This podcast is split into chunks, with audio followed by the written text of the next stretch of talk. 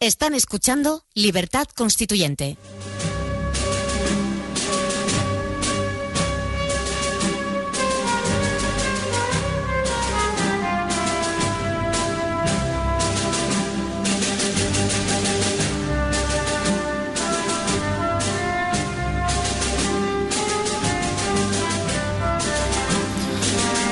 Estamos ya de nuevo aquí en Libertad Constituyente para dar paso al debate político, que como todos los martes es separar los dos poderes políticos. Y para ello contamos con la presencia en el debate de don Antonio García Trevijano. Buenos días, don Antonio. Hola, Carlos. Y tenemos también por línea telefónica a don Francisco Corraliza. Buenos días, don Francisco. Buenos días, Carlos. Hola. mucho de oíros. Pues sí, es la primera vez que coincidimos en un debate, es verdad.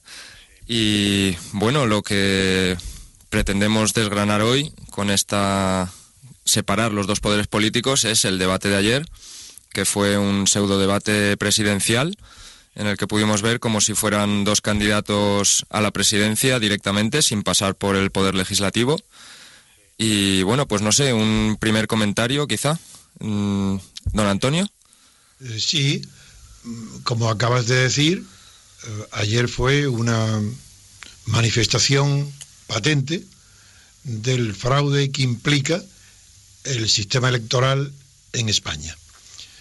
Mm, un candidato a diputado por en las listas del Partido Socialista por la provincia de Cádiz y otro candidato por, en la lista del Partido Popular en la provincia de Madrid se enfrentan como si fuesen los dos protagonistas únicos de esta pseudo elección presidencial, puesto que no se está eligiendo al presidente del gobierno, se están eligiendo simplemente en las listas de en todas las circunscripciones de España, las listas del día 20N para elegir o para designar los diputados correspondientes al poder legislativo. Hmm. Sin embargo, eh, todos los oyentes, todas las radios, todas las organizaciones, todos los periodistas, todo el sistema gira alrededor de unas elecciones presidenciales. Esto es un fraude. ¿Por qué es fraude? Todo aquel sistema que no corresponde con la realidad eh, existente en la teoría y en la práctica. La teoría son legislativas, la práctica presidenciales. Esto implica, en primer lugar, que el pueblo español, los gobernados, eh, prefieren las presidenciales, quieren que haya elecciones presidenciales. Pero la teoría, es decir, la Constitución, lo prohíbe. No hay elecciones presidenciales, son legislativas. Y simplemente, eh, como corresponde a la partidocracia, los, los dos partidos principales, excluyendo a todos los candidatos de los demás partidos, se presentan como si fuesen elecciones presidenciales. Ese fraude indica la falsedad del sistema electoral español y de la Constitución española, que es vulnerada en estas eh, elecciones, es vulnerada sin que tenga consecuencia ninguna. Así los españoles se han acostumbrado a que la Constitución no se aplique. Don Francisco. Bueno, pues eh, primero eh, comunicar o afirmar mi postura de, apoyo a lo que acaba de decir, a todo lo que acaba de decir don Antonio. Como es mi primera intervención en la radio, pues me parece oportuno decir abiertamente que es un orgullo para personas como yo, no solamente como yo, o, perdón, no solamente yo, sino todas muchas personas con las que entre entre ellas vosotros mismos que eh, estáis luchando o estamos tratando de luchar por un sistema de control del poder político y de libertad política en España, que se haya puesto en marcha esta radio y que eh, siga habiendo este impulso que nosotros tratamos de eh, sacar adelante y animar a, tanto a las personas que nos escuchan como a personas que nos puedan ir conociendo a que participen y se sientan también protagonistas de esta lucha por la libertad. Bueno, una vez dicho eso, eh, efectivamente, las personas que ayer hablaron a todos los españoles, eh, eh, presentándose a sí mismos como representantes, digamos, acreditados o legitimados para hacerlo, no, lo, no tienen ni esa acreditación ni esa legitimación. Porque, en primer lugar, como bien ha dicho don Antonio, estas elecciones son legislativas y por tanto estas personas no pueden, no deberían, no están autorizadas para hablar en nombre de unos diputados que ni siquiera se han elegido todavía, siendo ellos exclusivamente se, postulan como diputados de unas de unas provincias concretas, una Cádiz y supongo que Rajoy no sé si irá por Madrid o por donde o por donde ellos hayan decidido, porque está todo decidido por ellos. Por tanto, efectivamente eso es literalmente así, es decir, estas dos personas aparecen en, la, eh, en un debate de importancia nacional y se dirigen a todo el pueblo español mm, como únicas, digamos, alternativas posibles que este pueblo tiene. De forma que, sin más autoridad, en definitiva, que la de, que ellos mismos se han concedido, empezando por los propios partidos, puesto que ninguno de los dos procede de una un proceso abierto de elección democrática de sus de estos eh, digamos representantes que serían de los de los eh, partidos respectivos y por tanto ahí ya se comienza a conculcar la propia Constitución que dice que el funcionamiento de los partidos ha de ser democrático, eso sabemos que no es así y, en segundo lugar, comunican al electorado propuestas o medidas que por otra parte no se concretaron en, prácticamente en absoluto, es decir, no, no se eh, describieron eh, concretamente qué cosas nos plantean, digo que eh, comunican al electorado unas medidas previamente a unas elecciones que son legislativas y que a esas elecciones, eh, en donde se eh, nombrarían finalmente diputados elegidos por el pueblo en un sistema democrático, es, ocurriría con ese tipo de medidas justamente al contrario. Es decir, que esas medidas que esos diputados llevarían al Parlamento serían las que el pueblo y, esos propios diputados hubiesen recabado con una, eh, si hubiesen tenido un contacto fluido con sus electores cosa que ahora la situación aparece como invertida. Son ellos los que proponen al pueblo como únicas dos alternativas, por otra parte, como si fuera, si el mundo fuera tan fácil de, reducir como eh, a, dos alternativas posibles, cuando sabemos todos que la realidad es muchísimo más compleja. Eh, insisto, son ellos los que dicen al pueblo qué medidas proponen sin haber se ha podido pronunciar ni tener jamás representantes en el Parlamento que ellos mismos dominan, eh, el, el, propio pueblo con respecto de los diputados que tendría que elegir en las elecciones legislativas. Ese es mi planteamiento así de inicio. Insisto, eh, o sea, redundo en la frase de don Antonio. Esta frase, estas elecciones son un fraude eh, desde el punto de vista democrático. Carlos. Sí, bueno, yo quería añadir, pues respecto a, por ejemplo, cómo despidió el, el debate el señor Campo Vidal.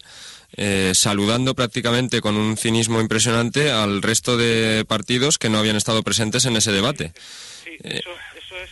Además de eso, efectivamente que eso es así.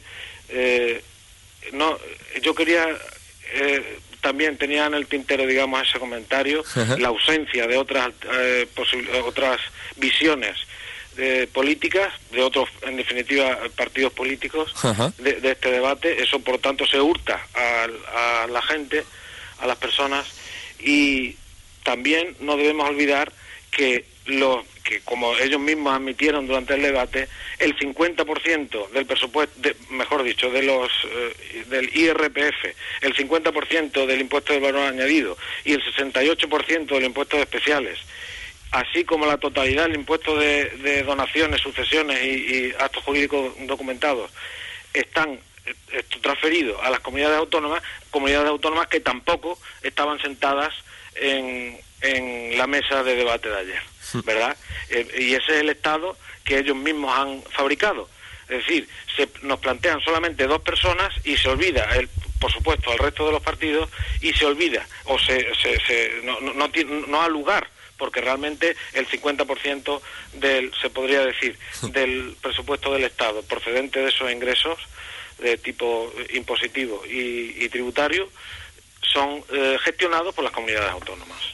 Bueno, y, llevado al extremo el cinismo con el que se presenta un debate pseudo-presidencial como este de dos candidatos, pues mm, directamente podían haber invitado solo al candidato Rajoy porque total, para haber debatido lo que debatieron ayer y con la amplia mayoría en las previsiones de las estadísticas o de las encuestas que se que ya le hacen prácticamente ganador de las elecciones al Partido Popular, pues podían haber hecho simplemente un mitin del Partido Popular en vez de un debate y habría sido más realista con la situación real, ¿no? Sí, sí, efectivamente, porque es que eh, también eh, resulta llamativo que eh, tenga que soportar la ciudadanía un debate entre una persona que procede, que ha estado, que ha participado en el gobierno anterior y, un gobierno que nos ha llevado eh, por él y por y por la y por la forma de, estructurarse el propio Estado, por la forma de funcionar del, Estado que ellos han fabricado, digo que ha llevado a una situación que estamos que estamos eh, como todos sabemos próxima a la bancarrota del propio Estado o por lo menos al colapso financiero. Entonces, que esa persona se, se presente ahí como única alternativa frente a un, a un partido por gobernar, que sería el Partido Popular, y que todos dan por hecho que, como él mismo dice, España necesita un cambio, y eh, dice Rajoy, España necesita un cambio, y le falta para terminar la frase decir que ese cambio soy yo, porque otra alternativa no existe. Entonces, es, también eh, lamentable que un, que, que, que el, Partido Socialista, por, por medio de, de, Rubalcaba, y siento tener que mencionar a Partido Socialista o Partido Popular porque soy totalmente, prefiero llamarlos Partido A y Partido B, porque el, el propio lenguaje de, de, referirse a los partidos políticos preexistentes ya es una trampa.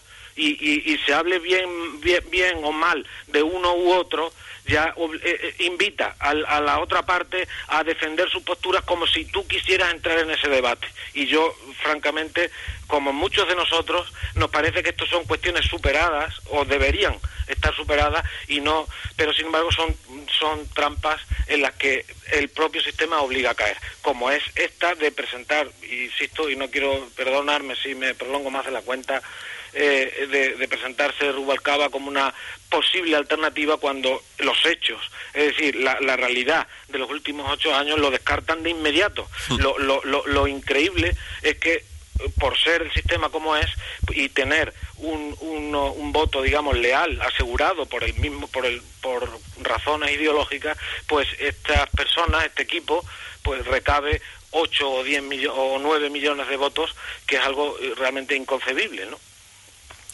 Sí, don Antonio. Bien, querido Paco, eh, ni siquiera por razones ideológicas, porque no hay ideología alguna en España más que el oportunismo del poder. La derecha y la izquierda no existen como tales, son todos socialdemócratas, demagogos. Eh, para que los oyentes sepan en realidad cuál es el escenario en el que estamos, podéis pensar todos los oyentes en una reflexión muy sencilla y es que eh, ayer vimos cómo eh, los candidatos a la presidencia del gobierno, no ninguna acta de diputado, los dos diputados a la presidencia del gobierno, únicos, celebran unas elecciones antes de las elecciones legislativas. Ayer se celebran el programa de la presidencia de estos dos señores antes de que haya diputados elegidos que lo vayan a designar. Todavía, si se hubiera celebrado el debate después de las elecciones legislativas, entre el tiempo que transcurre en esa, entre esas elecciones y la designación del presidente por los propios diputados, tendría algún sentido. Pero es que ahora el sentido que tiene es que no existe necesidad alguna de designar diputado alguno. Basta con ellos dos para que ya podamos proceder inmediatamente a la elección de uno de ellos como presidente y según las cuotas que obtengan en la votación, uno que obtenga, por ejemplo, dentro de los votantes, porque claro, los votantes supongamos para más sencillo que la mitad se abstienen. Pues bien, de la otra mitad, eh, que la mitad designa Rajoy y la, la, otra mitad está dividida entre el PSOE Izquierda Unida y demás partidos de las regiones. Pues bien, no es necesario celebrar esas elecciones, puesto que se le atribuyen al señor Rajoy el, el 50% de los votos emitidos y al señor Rubalcaba el 25% de los votos emitidos y el resto y ellos solos legislan, se computan las leyes, no es necesario el Parlamento. en un momento de crisis como este, que ahorro más impresionante y más bonito para los españoles sería que no hubiera necesidad de clase política, nada más que de dos, que se eh, celebran estas elecciones y son presidentes y legisladores y además ellos en esa misma proporción designan al Consejo General del Poder Judicial para gobernar a los jueces. Esa es la realidad. Y ante esa realidad física que todo el mundo puede constatar, no hay un solo intelectual, no en España, no hay ningún solo científico que demuestre que esta reflexión es errónea o es equivocada. No, se, eh, las elecciones legislativas que vienen después de estas es una farfolla, es algo que sobra, que es inútil, necesario es una decoración, pero no tiene efectos prácticos ninguno, puesto que estas elecciones deciden todo. Deciden el presidente del gobierno, el número de diputados o de votos que le corresponden en una Cámara Legislativa y la proporción que le corresponde para la designación del gobierno de los jueces. Esa es la realidad.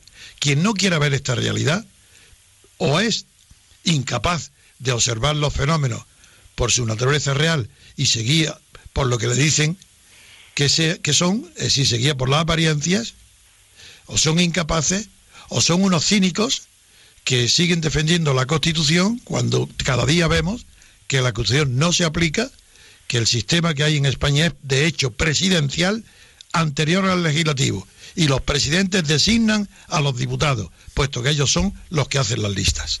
Ese sistema de fraude electoral anticonstitucional es el que toda la prensa, todos los periodistas, todos los medios de comunicación, salvo el nuestro, están apoyando como si fuese algo normal. La normalidad es la norma en España. Sí, eh, Francisco.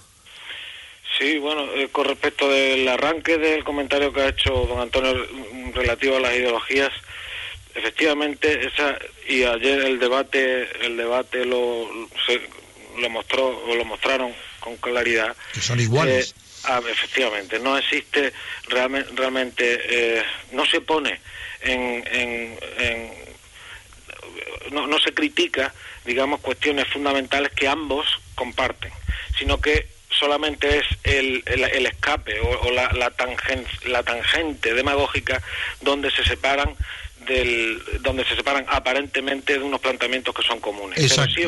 exactamente, pero sí es verdad que sí es verdad que esa eh, ese, esa proyección ideológica difusa porque no es, imposible, entre otras cosas, ellos mismos no serían, serían incapaces de, definir en qué consistirían sus planteamientos ideológicos, que efectivamente quizás ni lo sean, son puramente eh, planteamientos oportunistas de, oportunistas de gestión, pero sí es verdad que esa ideología difusa se encargan ellos mismos con su propia presencia y con la propia eh, con, el propio planteamiento de este tipo de, este tipo de escenarios bilaterales se encargan ellos mismos de que esa ideología, insisto, o esa ideología desdibujada y difusa se mantenga en, se, se repique eh, a, la sociedad y la divida. Eh, y, eh, aunque ellos de por sí se encuentren cabalgando los dos en el mismo consenso. Y de hecho, una de las cosas que yo quería decir hoy acerca de el, el planteamiento, digamos, demencial de este sistema político es que pienso con seguridad que el Partido Socialista ahora mismo está necesitado del Partido Popular. Y en el sentido de que creo que ellos prefieren, como corresponde, que, que sea el otro partido el que gane las elecciones y el que se enfrente con la situación tan terrible en la que estamos. Ese es, eso forma parte de su juego. Y así lo demostró la propia dicción de Rubalcaba, siempre utilizando todos los verbos en forma de futuro, indicando que el presidente será eh, Rajoy. Sí, exacto. Dando por hecho eso y considerándolo como quizá la, la única manera de salvar los trastos de todos. Claro. en fin, esto es, son así las cuestiones. Pero también los, eh, el hecho de que sean fraudulentas las elecciones eh, también pone de relieve una de dos, no, una de dos, no, una cuestión indiscutible, y es la propia existencia objetiva de la denominada clase política. Si, fueran ideologías diferentes, si la ideología del PP y del PSOE fueran antagónicas, sería imposible que los dos se unieran bajo el mismo concepto de clase política, junto con Izquierda Unida y los demás, porque los intereses de clase social serían infinitamente superiores a los intereses comunes en tanto que gobernantes o pertenecientes a clase política. Si para que haya clase política se necesita que no haya clase ideológica. Si los socialistas fueran tales, es imposible que pertenecieran al mismo grupo que el Partido Popular. Es decir, esa propia eh, eh, connivencia, no convivencia por supuesto, pero la connivencia entre el Partido Socialista y el Partido Popular demuestra que en España es real y objetiva la existencia de clase política, porque tiene las tres C que exige la sociología en Estados Unidos cuando planteó el tema de la existencia de clase política. La coordinación, la coherencia y la conspiración. Se llama conspiración en la clase política no como un acto de subversión, sino como un acto de acuerdo, lo que aquí se llama consenso, para eludir eh, la solución o la proposición de soluciones a problemas originados por las distintas clases sociales. Pero el que haya clase política en España y por tanto que los partidos políticos pongan por delante sus intereses de partido gobernante, de clase política, los pongan por delante a los intereses sociológicos de los eh, partidos y de los individuos por ellos representados, indica que eh, hay una diferencia entre la clase política a la que pertenecen los partidos y las clases sociales, porque en la sociedad española sí que existe izquierda y derecha. No, no, los que niegan la existencia de izquierda y derecha, como ya dijo el filósofo Alain en el año 1931, son de derechas. Si quien diga que no existe derecha ni izquierda está confesando que él su ideología es de derecha. Pero ese no es el tema. El tema es que no hay derecha ni izquierda dentro de la clase política, que, es el, que ese fue el problema del fascismo. bajo Hitler, bajo Mussolini, bajo Franco, claro que existían clases sociales. Sin embargo, en el sistema no. En el sistema estaban todas uniformadas bajo la dictadura. Hoy también todas están, eh, todas las izquierdas y la derecha social están uniformadas, están protegidas, están confundidas en el mismo sistema del que son protagonistas el Partido eh, Popular y el, Partido Socialista. Como Izquierda Unida. Izquierda Unida también pertenece a la clase política. No se distingue en nada esencial de los, de los dos partidos que ayer presentaron sus candidatos, como los nacionalistas catalanes y vascos. Por ejemplo, Esquerra Republicana en Cataluña no representa algo distinto del PP monárquico porque la izquierda republicana está siendo financiada por el Estado de la monarquía. Es decir, son unos tramposos, están mintiendo, están eh, eh, engañando a la sociedad, haciendo creer que son republicanos cuando no es verdad. Son monárquicos porque llevan 30 años financiados y pagados por la monarquía y pasarían otros 300 años diciendo ellos que son republicanos y apoyando a la monarquía. Eh, este, en este sentido, todos los partidos que participan en el sistema son fraudulentos, porque ellos constituyen una clase política homogénea, que se apoyan unos a otros como partido antes que apoyar a las bases sociales a las que dicen representar, pero que, que no representan. De ahí el alto grado de abstención que nosotros pedimos y apoyamos es la esperanza de que mañana sea regenerado este, esta confusión entre clase política y clase social, porque es la abstención de hoy la esperanza de que mañana se pueda elegir y separar los partidos de una sola clase política homogénea y los votantes puedan recuperar su personalidad social y que el que sea de izquierda vote a la izquierda y de derecha a la derecha, pero con unos programas, unas personas y unos partidos que realmente se pueda decir que por su programa, por su contenido y por su actuación son uno de derecha y otro de izquierdas. Bueno, muchas gracias Antonio por toda esta explicación y yo me gustaría introducir un elemento más en el debate que es lo que queda de aquí en adelante, de aquí en adelante quiero decir en los próximos cuatro años, donde se supone que en el Parlamento va a haber una lucha política, que también es otro fraude, porque es imposible controlar el poder del partido en el gobierno, que la oposición está por definición siempre en minoría en el Parlamento y por lo, por lo tanto es imposible que realice siquiera las labores de control. Entonces, lo que tenemos en el Parlamento, como bien decías tú antes, de que sobraba, de que podíamos tener simplemente a los líderes de los partidos sentados en una mesa, ellos mismos haciendo las leyes, gobernando y juzgando, o eligiendo a los jueces para que juzguen, pues es, es otro paripé, ¿verdad? Sí, eh, has pronunciado una palabra, usted ha pronunciado la palabra control. Sí. Bueno, pues eh, exactamente la ausencia de control del poder político es la esencia de todas las dictaduras. Franco, por ejemplo, no, es, no era un sádico que le gustara y disfrutara matando, metiendo en la cárcel, difamando, o no, no, es simplemente que esa, esa apariencia de, de, eh, poner en primer plano la, la, dureza de la dictadura es solo un revestimiento de la auténtica esencia de la dictadura, que es eliminar toda posibilidad de control del poder del dictador.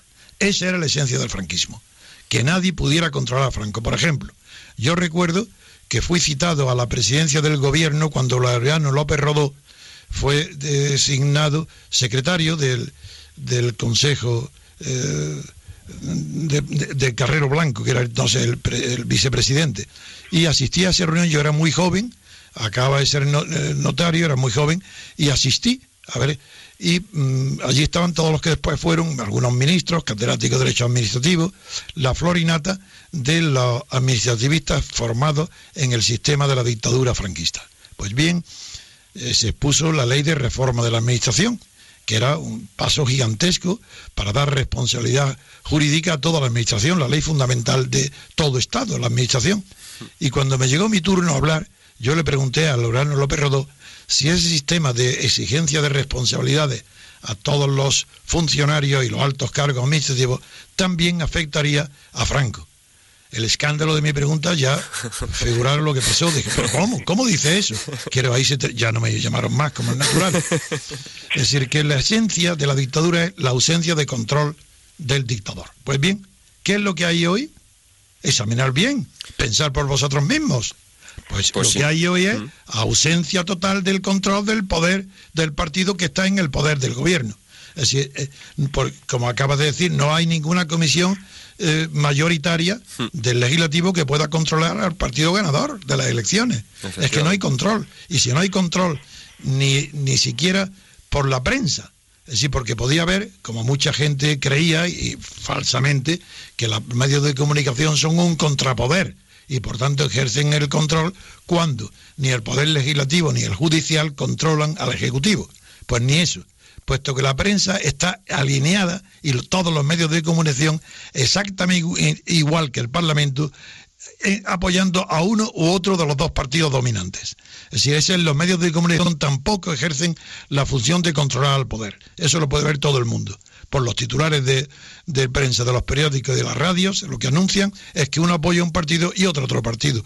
Y como la clase política eh, eh, forma una unidad cuyos intereses están protegidos por ambos, lo mismo sucede en los medios informativos, que la aparente división y real división de los titulares de prensa, que eso permite que un periódico venda más que otro, según que se dirija a un sector sociológicamente de derecha o de izquierda, pues resulta que eso eh, se traduce en la misma alineación que las fuerzas políticas.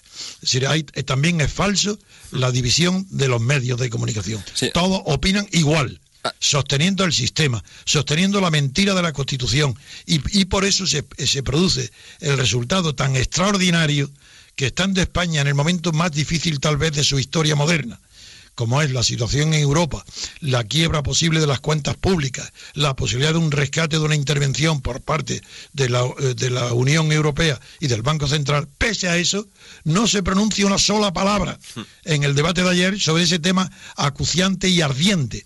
Y en cambio, se pierdan en que si tú dijiste no dije tal y se, en un enredo para que nadie entienda la realidad que España está a punto de sucumbir eh, como nación independiente y nadie habla una sola palabra de este tema. Eso indica que la falsedad de la, de la propaganda, de los medios de comunicación y de los partidos es la misma. Sí, perdonadme que interrumpa un momento porque tenemos una llamada, en concreto es don Antonio Muñoz Ballesta, que llama desde Murcia. Hola, buenos días, Antonio. Buenos días a todos. pues no sé si has podido escuchar lo que estábamos hablando ahora mismo. He escuchado algo a don Antonio García Trevijano. bueno, que sepas que puedes intervenir en el debate cuando, cuando te plazca y simplemente interven y, nosotros te escuchamos. Muy bien, Antonio. Bien, bueno, ahora mismo, pues, pues la nación quedó reflejada en en la, en la ausencia de su, del debate de ayer, la, la ausencia de la nación. La nación era, estaba convertida en espectadores, un espectador que no influye, que no será representado en el Parlamento, en el Congreso y que no será oído en la, a la hora del gobierno. Eh, la nación está en peligro de hundirse por el debate tan miserable que se produjo ayer en televisión. Eh, solo un dato. Al final del debate, Rubalcaba dice, eh, la abstención ah, no mejora la democracia. Vayan ustedes a votar. Todo lo contrario de lo que hay que hacer. La abstención activa es la única manera de conseguir la democracia. No, además demostró Rubalcaba, Antonio, que Rubalcaba demostró que lo único que teme de verdad el Partido Socialista es la abstención. Y lo dijo claramente que eso es lo que había que ir a votar. El, peligro para el Partido Socialista es la abstención.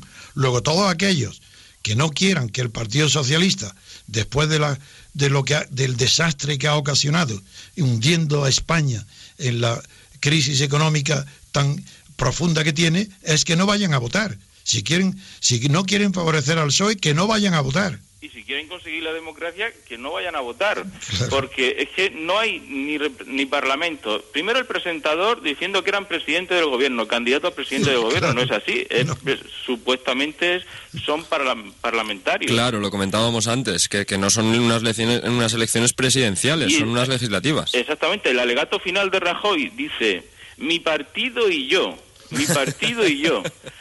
O sea, eh, ¿a qué se elige? A un grupo de una, una banda que va a dirigir tampoco sin decir qué va a hacer, ¿no? Eh, el contenido. Y sin hablar de ley electoral, al final se dijo, bueno, pueden ustedes hablar de calidad democrática, entre comillas. Ni una palabra sobre ley electoral, sobre separación de poderes, nada. no, el propio concepto de calidad democrática implica ya el desconocimiento de lo que es la democracia formal. Porque nadie habla de la calidad del ajedrez. El ajedrez es el ajedrez. La democracia es la democracia. No es cuestión de calidad. Hasta ese punto se trató como infantil a los espectadores españoles. Sí, sí exactamente, es la verdad. Mm. Sí, Francisco, te recuerdo que puedes intervenir en cuanto quieras, ¿eh? No, nos puedes interrumpir. toma el hilo de lo último que de lo último que habéis comentado, sobre todo Antonio García Trevijano, con respecto de la cuestión de gravísima en la que se encuentra, porque no es y discúlpame Antonio Muñoz, no, no se trata de que sea la nación la que está en crisis, eh, aunque entiendo lo que quieres decir, sino que el verdadero problema que tenemos actualmente, no solamente España, sino en otros países europeos, es de una crisis del Estado.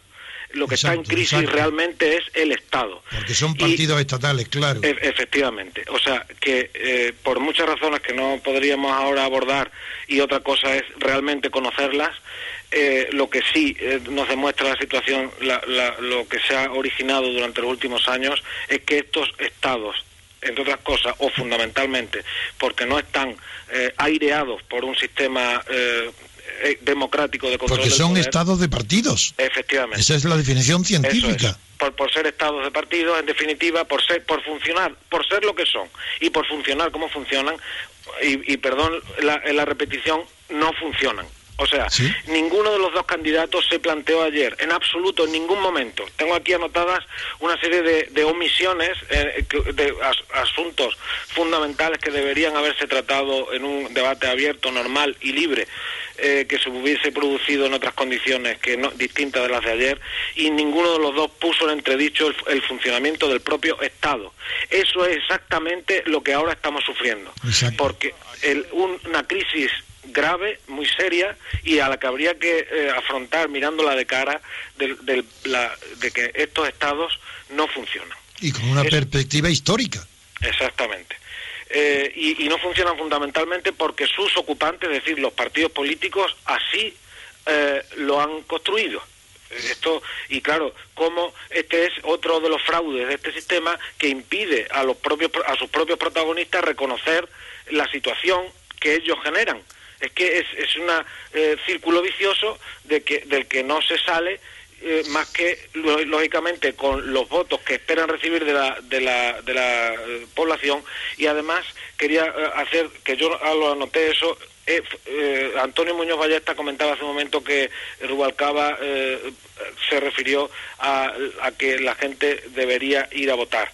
Y lo presentabais así como bueno, lo que hizo Rubalcaba ayer fue mucho fue más grave porque amenazó o chantajeó diciendo claramente que el que no que, que si las personas no iban a votar se pondrían en, pondrían en peligro los derechos eh, sociales que lo, como los llaman ellos etcétera. O sea e, eso fue exactamente o sea eh, por un lado eh, resalta de nuevo su su chulería por decirlo así su atrevimiento cuando se, se sienten ellos poseedores del Estado y quien no le siga corre el peligro, digamos, de salirse, de, de, caer en la cuneta.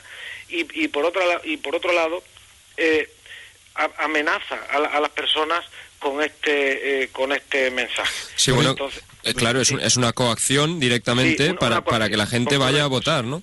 Sí, exactamente. Es decir, eh, y, y, por tanto nubla completamente el, el, el, la, posibilidad de comprensión de una situación cuando vuelvo a repetir que son ellos los que la han creado. Entonces es un círculo vicioso que vóteme usted a pesar de que soy yo el responsable de la situación en la que nos encontramos. Ah, y, esta, esta, esta es la, la, la, cuestión, o sea, el planteamiento absolutamente inmoral y demencial de la situación que estamos viviendo. Y sobre todo que no se habló, no se habló de la representación, eh, cómo se va a hacer la representación, si es representativo o no, y luego el gobierno dando por descontado que el gobierno hará lo que le diga la gobernanza, un nuevo término que ha sacado en los últimos años que venga de Bruselas. Pero gobernanza, Antonio, Antonio, como sabes mi pasión por el lenguaje, la gobernanza, la primera vez que oí el término fue al, al este señor Sí, al del Fondo Monetario Internacional, Internacional que luego ha seguido esa trayectoria sexual. Sí, el Strauss-Kahn.